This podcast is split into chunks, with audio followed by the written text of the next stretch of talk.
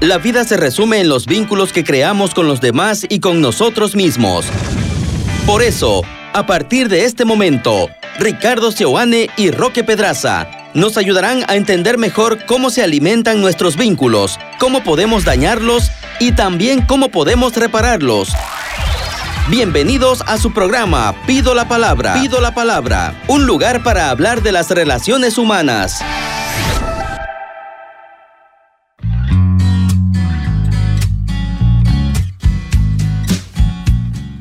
¿Qué tal amigos? ¿Cómo están? Estamos en un nuevo episodio eh, en este espacio de conversación y de crecimiento eh, entre todos, como pareja, como personas. El día de hoy vamos a hablar sobre un tema que concierne a la vida en pareja y tiene que ver con cómo mantener la llama del deseo en la relación. Muchos hemos escuchado a personas, a parejas, incluso muchos de nosotros hemos podido evidenciar que hay cosas que ya no son iguales y esa sensación de que las cosas ya no son iguales muchas veces es transmitida de tal forma que hago referencia a ya no siento lo mismo por vos. A esto que yo sentía, esta admiración que yo sentía, esto de volverme loco o loca por vos, esto de querer estar todo el tiempo cerca, ya no es, ya no es una realidad. Y eso va de alguna forma dando lugar a las relaciones de pareja, favoreciendo mucho una desconexión que muchas veces posibilitan las separaciones, separaciones que de buenas a primeras no son separaciones súbitas, radicales o de un momento para otro, sino que más bien por el contrario son como pequeñas crónicas de una muerte anunciada que va dando lugar a la separación en sí misma y a la finalización del vínculo, aunque no haya algo grave, grande, enorme que haya ocurrido. Y a muchas parejas les pasa. Algunas se separan, otras simplemente se mantienen en ese nivel como si fueran una especie de relación zombie, ¿verdad? Están vivos, pero no se ven. Permanecen, están juntos, pero no hay eso que hace que las parejas realmente sean parejas. Y hablamos del deseo. ¿Cómo cuidar el deseo? ¿Qué cosas hay que hacer para revertir esa situación si es que estamos allí? ¿Y qué cosas son aquellas que más apagan el deseo de una relación? Va a ser lo que nos va a, a convocar la conversación el día de hoy. Un primer punto en relación con qué hace que el, más que el amor en realidad es el deseo, pero obviamente está relacionado con el amor, es el tema de la admiración. Eh, la admiración es una cuestión que hay que cuidar en toda relación de pareja. Necesitamos que, eh, que la admiración necesitamos que la admiración sea lo mayor posible, ¿no? Y eh, la admiración es algo que hay que cuidar en la medida en que va transcurriendo la relación. En un principio puede ser sencillo cuando no conozco algunas cosas, cuando voy conociendo y voy descubriendo actitudes tuyas que me parecen interesantes, que me parecen importantes, que me parecen buenas, entonces pues bueno, la admiración puede despertarse y entonces esta sensación de que yo te admiro es como eh, es como la miel eh, y las abejas, es decir, va a atraer, la admiración va a hacer de que yo quiera estar cerca de esa persona a quien admiro. Sin embargo, con el paso del tiempo en las relaciones lo que suele pasar es que, claro, aparecen situaciones en las que se ve lo peor de cada uno, en las que se ven cosas, pues, puramente humanas, ni siquiera vamos a decir cosas malas, ni nos vamos a meter en el campo de las traiciones y de las cosas eh, que hacen doler el corazón de uno o del otro, sino pues simplemente en el hecho de ser humanos y los humanos tenemos defectos y los humanos tenemos errores y los humanos pues tenemos cosas que no son tan agradables ni tan buenas. Y entonces el punto es que con el paso del tiempo es posible que en la relación se instale la sensación de que hay muchas más cosas negativas que positivas. Hay, tenés, vos como persona tenés muchas más cosas que, que no son admirables que las que sí son admirables.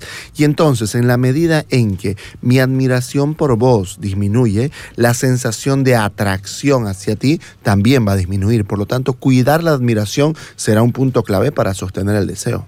La admiración, del mismo modo como muchos otros elementos, hacen realmente a que el deseo vaya teniendo lugar en mayor o menor medida en una relación.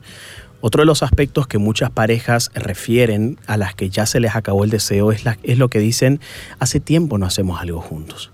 Hace tiempo que no salimos. Hace tiempo que no salimos los dos solos. Hace tiempo que no tenemos esas conversaciones que teníamos cuando éramos pareja. Eh, ahora que somos casados y tenemos dos o tres hijos, muchas de esas cosas cambiaron entre él y yo, entre ella y yo. Y eso ya no es así. Una de las cosas que hay que prestarle atención es cuáles son las cosas que solemos hacer juntos como pareja cuáles son aquellas cosas que, nos han caracterizado desde hace mucho tiempo y aún seguimos sosteniéndolas a pesar del ritmo o del paso de la vida. Todas las parejas tienen, del mismo modo como la vida humana lo tiene, diferentes etapas y muchas veces cuando llegan unas y se van otras, hay un cambio en este tiempo juntos, porque ya no tenemos el mismo tiempo, porque ya no tenemos eh, la misma disponibilidad, porque ya no tenemos las mismas energías y eso es un reto importante. Por ejemplo, para muchas parejas, eh, empezar con la tenencia de hijos supone un cambio sustancial en nuestra manera de estar juntos y ese es un trabajo que hay que prestarle especial atención porque a pesar de que lo más importante es mantener esa vida, cuidándola, eh, esa vida amándola, ¿verdad? Por supuesto que parte de cuidar y amar esa vida pasa mucho por cuidar y amar lo que tenemos entre los dos, porque es esa relación la que va a recibir a esa nueva vida y es esa relación la que le va a generar seguridad y certidumbre, cosa que todo niño va a necesitar. Por tanto, otro elemento por el cual muchas parejas pasan a perder o bajar su nivel de deseo es la falta de tiempo de a dos, la falta de tiempo juntos. Algunas de ellas tienen que ver con el paso del tiempo o con las diferentes etapas de la vida. Y sin embargo, Roque, creo yo que, que también si se exagera en el tiempo juntos, pienso en las personas que trabajan juntas, por ejemplo, y que están todo el día juntos trabajando, desarrollando sus actividades cotidianas. Sin embargo, es posible también que ahí, cuando yo pues no tenemos casi ni de qué hablar porque hemos vivido absolutamente todos juntos. Porque si salimos a algún lado, salimos juntos. Si trabajamos, trabajamos juntos. Cuando estamos en casa, estamos juntos. Es decir, cuando la relación no deja espacios para lo personal, para eh, actividades personales, para hobbies eh, personales, que, son cosas que me gustan o que me atraen a mí, cuando no hay esta posibilidad de que vos tengas también espacios tuyos con amigos tuyos y viceversa, es posible también que el deseo vaya a disminuir, porque esto eh, es como, como apagar el fuego, el fuego echando un camión de leña. ¿No? Si yo echo un camión de leña, la leña tendría que ser, eh, pues claro, tendría que generar más bien más llama, pero si le echo un montón de leña al fuego, el fuego también se apaga. Por lo tanto, es importante cuidar que hayan estos espacios en lo que yo permito, nos permitimos ambos tener espacios personales para que luego podamos compartir el uno con el otro qué pasó, cómo nos sentimos, qué vivimos y nos, nos permitimos tener esto. Entonces creo que un punto importante también para mantener el deseo es también mantener la libertad. Mantener el deseo o, o identificar señales de que ésta se va filtrando, de que ésta se va perdiendo, es tarea fundamental de toda pareja. Pero muchas personas, muchas parejas no hablan a tiempo sobre esto. Y este es otro síntoma.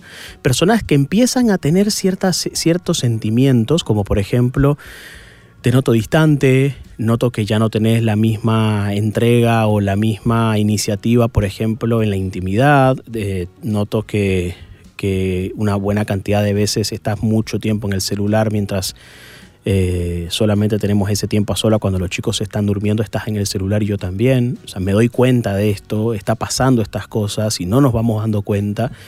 El no hablar a tiempo sobre lo que estamos sintiendo, eso me parece que es un síntoma muy importante que hay que prestar especial atención. Porque, como ya hemos dicho anteriormente, muchas parejas llegan a este punto sin saber bien cómo fue que llegaron acá. ¿Cómo fue que esto nos pasó? ¿En qué momento esto nos gobernó? ¿En qué momento la relación se tornó así? ¿En qué momento el deseo se fue? ¿En qué momento estas ganas que antes teníamos ya no existen más? ¿Cómo fue que esto nos fue pasando? Por lo general, esto va haciendo que... Eh, que las parejas no se den cuenta, o si se dan cuenta, no lo hablan a tiempo, o porque no quieren preocupar, o porque no quieren generar problemas, o porque no quieren traer un problema más o un estrés más a la conversación, y muchas veces esto de querer evitar un problema, evitar una conversación, nos lleva indudablemente a un problema todavía mayor. Y a veces... Eh, la reducción del deseo se traduce en falta de relaciones sexuales. ¿no? Y cuando no es así, lo que va a pasar es que las relaciones sexuales de la pareja terminarán no siendo eh, placenteras, no generando unidad en la pareja. Eh, puede ser algo quizás más bien frío que se hace porque se tiene que hacer. Pero, pero claro, hay algo ahí que, que falta. Entonces, un indicador interesante de muchas cosas, diría yo, pero obviamente también en relación al deseo, es cómo, cómo está la vida sexual de la pareja, ¿no? Cómo, cómo se, cuánto se la cuida, cómo se la expresa, cómo se la vive.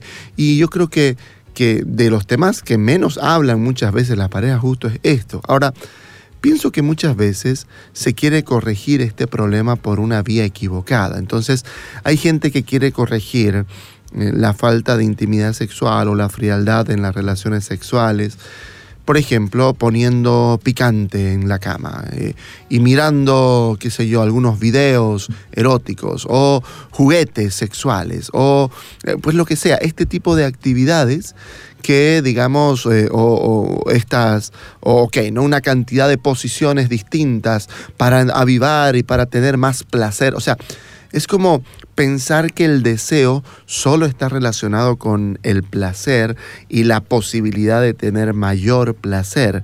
Sin embargo, el deseo se basa sobre todo en esta disposición de querer estar con vos y en la relación sexual de querer estar en vos. Entonces, no, no va a funcionar si tenemos una relación cansada, si tenemos una relación distante, si hay una relación que no está saliendo de a dos y por lo tanto entonces la intimidad sexual va disminuyendo y la intensidad de la relación sexual también va disminuyendo. El camino no será por la cuestión de busquemos un placer alternativo o aumentemos la posibilidad de hacer placer o hagamos cosas que nunca hemos hecho. Probablemente tendremos tendremos que, que será mucho más eh, activador del deseo, incluso del placer sexual, la posibilidad de sentarnos, de mirarnos a los ojos, de descubrirnos nuevamente, de redescubrirnos para poder sentir que queremos estar juntos y que, y cuando estamos juntos queremos amarnos, ¿no? Con respecto a la sexualidad que vos decís, hay usualmente dos posturas bien marcadas en esto. Hay quienes creen, por lo general varones, que si tienen una mejor vida sexual van a tener una mejor relación de pareja. Pero hay otra postura que quienes creen que la, que la cuestión pasa al revés. Es decir, primero tengamos una buena relación de pareja para después tener una buena vida sexual. Por lo general esta postura está un poco más patrocinada por, por cierto público femenino. Lo cierto es que las dos cosas tienen algo de sentido. Las dos cosas tienen algo de razón. Las dos cosas suenan eh, razonables, son razonables desde algún punto de vista. Sin embargo, la investigación científica muestra que a diferencia de la primera, la segunda tiene mayor sentido bajo la lógica de eh, no se trata de tener sexo por tener sexo, se trata más bien de que la sexualidad sea lo que va eh, la consecuencia de una buena relación trabajada, estimulada, comunicada, conectada, y cuando eso ocurre, la sexualidad simplemente brota, emerge de una forma mucho más natural, eh, a diferencia de quien busca eso exactamente para estar bien. ¿Verdad? Eh, eso es importante definirlo, eso es importante detallarlo, porque entonces, claro, si todo se resumiera a tengamos más intimidad, pareciera sencilla la cosa para revertirla, y la verdad es que no es así. La gran mayoría de las veces esto requiere un trabajo no solamente a nivel físico, sexual, sino más bien un trabajo a nivel emocional, a nivel comunicacional. ¿Cómo has estado? Que la persona a la que yo voy a pretender sexualmente realmente sienta que a mí me importa su vida, sus emociones, sus preocupaciones, lo que le pasa, sus necesidades y no solamente intimar con ella en la cama. Cuando eso se va dando de una forma eh, fantástica, armónica, dentro de la relación de pareja, la sexualidad también va yendo en esa dirección. Aunque debo decir que no todo problema sexual o no toda dificultad de una pareja que tiene problemas sexuales radica en problemas emocionales, lo cierto es que muchas, muchas veces sí, sí hay una relación entre estamos mal como pareja y ya no tenemos la vida sexual que antes teníamos. Y creo además que puede ser peligroso para, para las personas dentro de la relación, para su su dignidad personal incluso, cuando la relación sexual termina enfocada solamente en, ok, hace una semana o dos semanas que no tenemos, tenemos que tener, cuando, ok, eh, eh, la cosa está mecánica y está fría y bueno, ¿no? Tenemos que buscar la manera de hacer esto, porque una relación sexual carente de deseo, una relación sexual que se tiene porque hay que tenerla y porque, bueno, ¿no? Y, yo lo he escuchado muchas veces, ¿no? En personas, usualmente mujeres que dicen, pues bueno, sí tengo, porque, bueno, ¿no? más o menos le doy el gusto de, ¿no?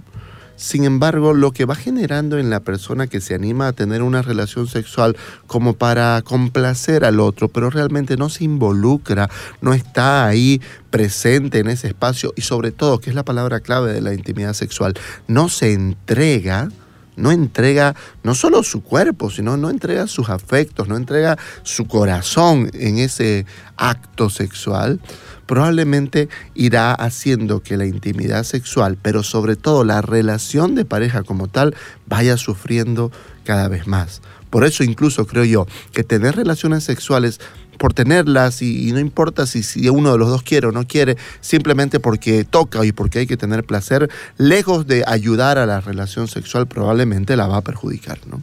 Hay otro elemento que muchas veces se ocupa o se usa y se emplea dentro de esta idea de querer mantener el deseo. Quiero sentirme deseada y probablemente una de las formas en que yo aprendí a, sentirme deseada por vos es hacerte saber que no puedes ser, que podés no ser el único. Introducir un elemento de temor en la relación de pareja es una estrategia que funciona, porque de alguna forma hace que la persona amada o la persona que está al lado mío sienta que me puede perder. Y esto de sentir que te puedo perder incrementa el deseo, pero la pregunta es a qué precio. Hay personas que tienen que estar todo el tiempo jugando a generar celos, jugando a generar desconfianza, jugando a transmitirte el mensaje de podés no estar siendo el único, podés no estar siendo la única. Hay otras personas que también están como volteando en mi radar, ¿verdad? Eh, a las cuales yo no quiero hacer eso, yo no quiero hacer nada, pero quiero que sepas, o más o menos te voy mostrando, demostrando sutilmente que tengo perro quien me ladre, que, hay, que puedo sobrevivir sin vos, que hay vida después de vos y que si en algún caso, en algún momento me descuidas, tenés que saber que hay alguien que me va a cuidar. Y eso, si bien es cierto, es una estrategia que sí funciona, yo cuestiono un poco eso porque digo, claro, quizás ganás mucho deseo, pero perdés mucha estabilidad. Ganás mucho deseo, pero perdés mucho en seguridad y el perder mucho en seguridad hace que la relación de pareja tenga niveles de intensidad tan altos, tan altos, que los hijos alrededor de esa relación piensan, esto en cualquier momento se va a acabar. Estos en cualquier momento se van a sacar los ojos. Esto en cualquier momento puede dejar de funcionar. Y cuando nosotros establecemos esa relación, e, e, esa búsqueda de deseo a través del miedo y vamos haciendo que el vínculo sea inestable, incierto, eh, muy líquido, muy poco, muy, muy frágil y muy poco sólido, entonces las consecuencias suelen ser peores. No a nivel de deseo, quizás no tenemos el problema de, la falta de deseo, sino que más bien tenemos unos deseos tan contaminados de temor que muchas veces se nos va de la mano y vamos al control con mucha facilidad. Vamos pensando entonces ya para ir cerrando, que una vez que se ha perdido el deseo, pues bueno, todo lo que hemos venido hablando hasta acá puede traducirse en consejos para recuperar el deseo perdido, ¿verdad? Em, por supuesto, antes de, dar los consejos, que son como el resumen de lo que hemos hablado, es importante decir que, eh, que, hay, que, que hay que darle su importancia, que esto tiene su, eh, su peso, que no es una cosa insignificante o trivial, sobre todo, como les digo, porque el deseo no está relacionado solo al sexo, sino a, a esta sensación de confort. Piensen ustedes en que una persona a la que yo deseo es una persona con la que quiero pasar más tiempo y con quien me da gusto estar. Entonces, en ese sentido, por supuesto, estamos hablando de una cuestión central dentro de cualquier relación de pareja. Pero entonces, hemos dicho, ok, cuide la admiración, primer consejo, ¿verdad? Segundo consejo, ¿cuál es? Busquen tiempo de estar juntos, busquen tiempo de dos, busquen tiempo de disfrutar, no tiempo de dos hablando de las cosas que faltan en la casa, no tiempo de dos hablando sobre cómo hacer con los hijos, tiempo de dos donde lo único importante sea estar el uno con el otro y disfrutar ese momento. Tres, no ahogue el vínculo estando siempre y todo el tiempo juntos haciendo todo, sino dense también la posibilidad y la libertad de que cada uno tenga espacios personales donde pueda sentirse que puede hacerlo porque el otro está permitiendo que eso sea así, de manera de que luego tengamos espacios para compartir lo vivido administren mejor su paternidad, pónganse de acuerdo en algunas cuestiones básicas para, para con los hijos, pero no permitan que la paternidad ahogue por completo la conyugalidad y la vida de pareja que ustedes tienen, porque eso va a ser de vital importancia hasta para los mismos chicos. Y si la, la, falta de deseo ha desencadenado, como suele suceder, en una falta de intimidad sexual, eh, bueno, siéntense, conversen al respecto, hablen del tema para para ver qué está pasándoles. No lo quieran resolver desde el punto de vista primero que nada fisiológico o propiamente en el acto sexual, sino hablar un poquito de qué está pasando, qué nos ha pasado y en qué momentos durante el trayecto de nuestra relación hemos empezado a vivir esta situación. Cuide con el uso del miedo en el intento de ganar deseo. El deseo es una de esas pocas cosas que no se piden fácilmente. Hay que construir el escenario para que eso se dé. Yo no puedo pedir deseo, deseame, ¿no? Eh, quizás tenemos que construir ese espacio para que eso se pueda dar y para que ese deseo se pueda mantener. No recurrir a manipulaciones para que eso ocurran. Mm, entre las manipulaciones, por supuesto, está esto de, de intimidarte, amenazarte o muchas veces, peor aún, generar temor para que así vos sintas que me podés perder y esa sensación que yo te instalo a vos haga que vos me desees a mí. Eso puede patrocinar que haya deseo, pero a costo de perder estabilidad.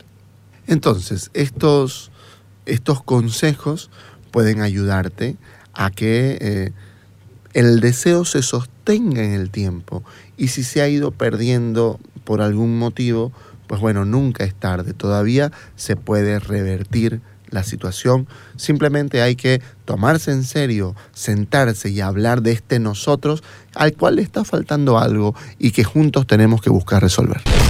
Escuchaste Pido la Palabra con Ricardo Seoane y Roque Pedraza por 93.7 FM.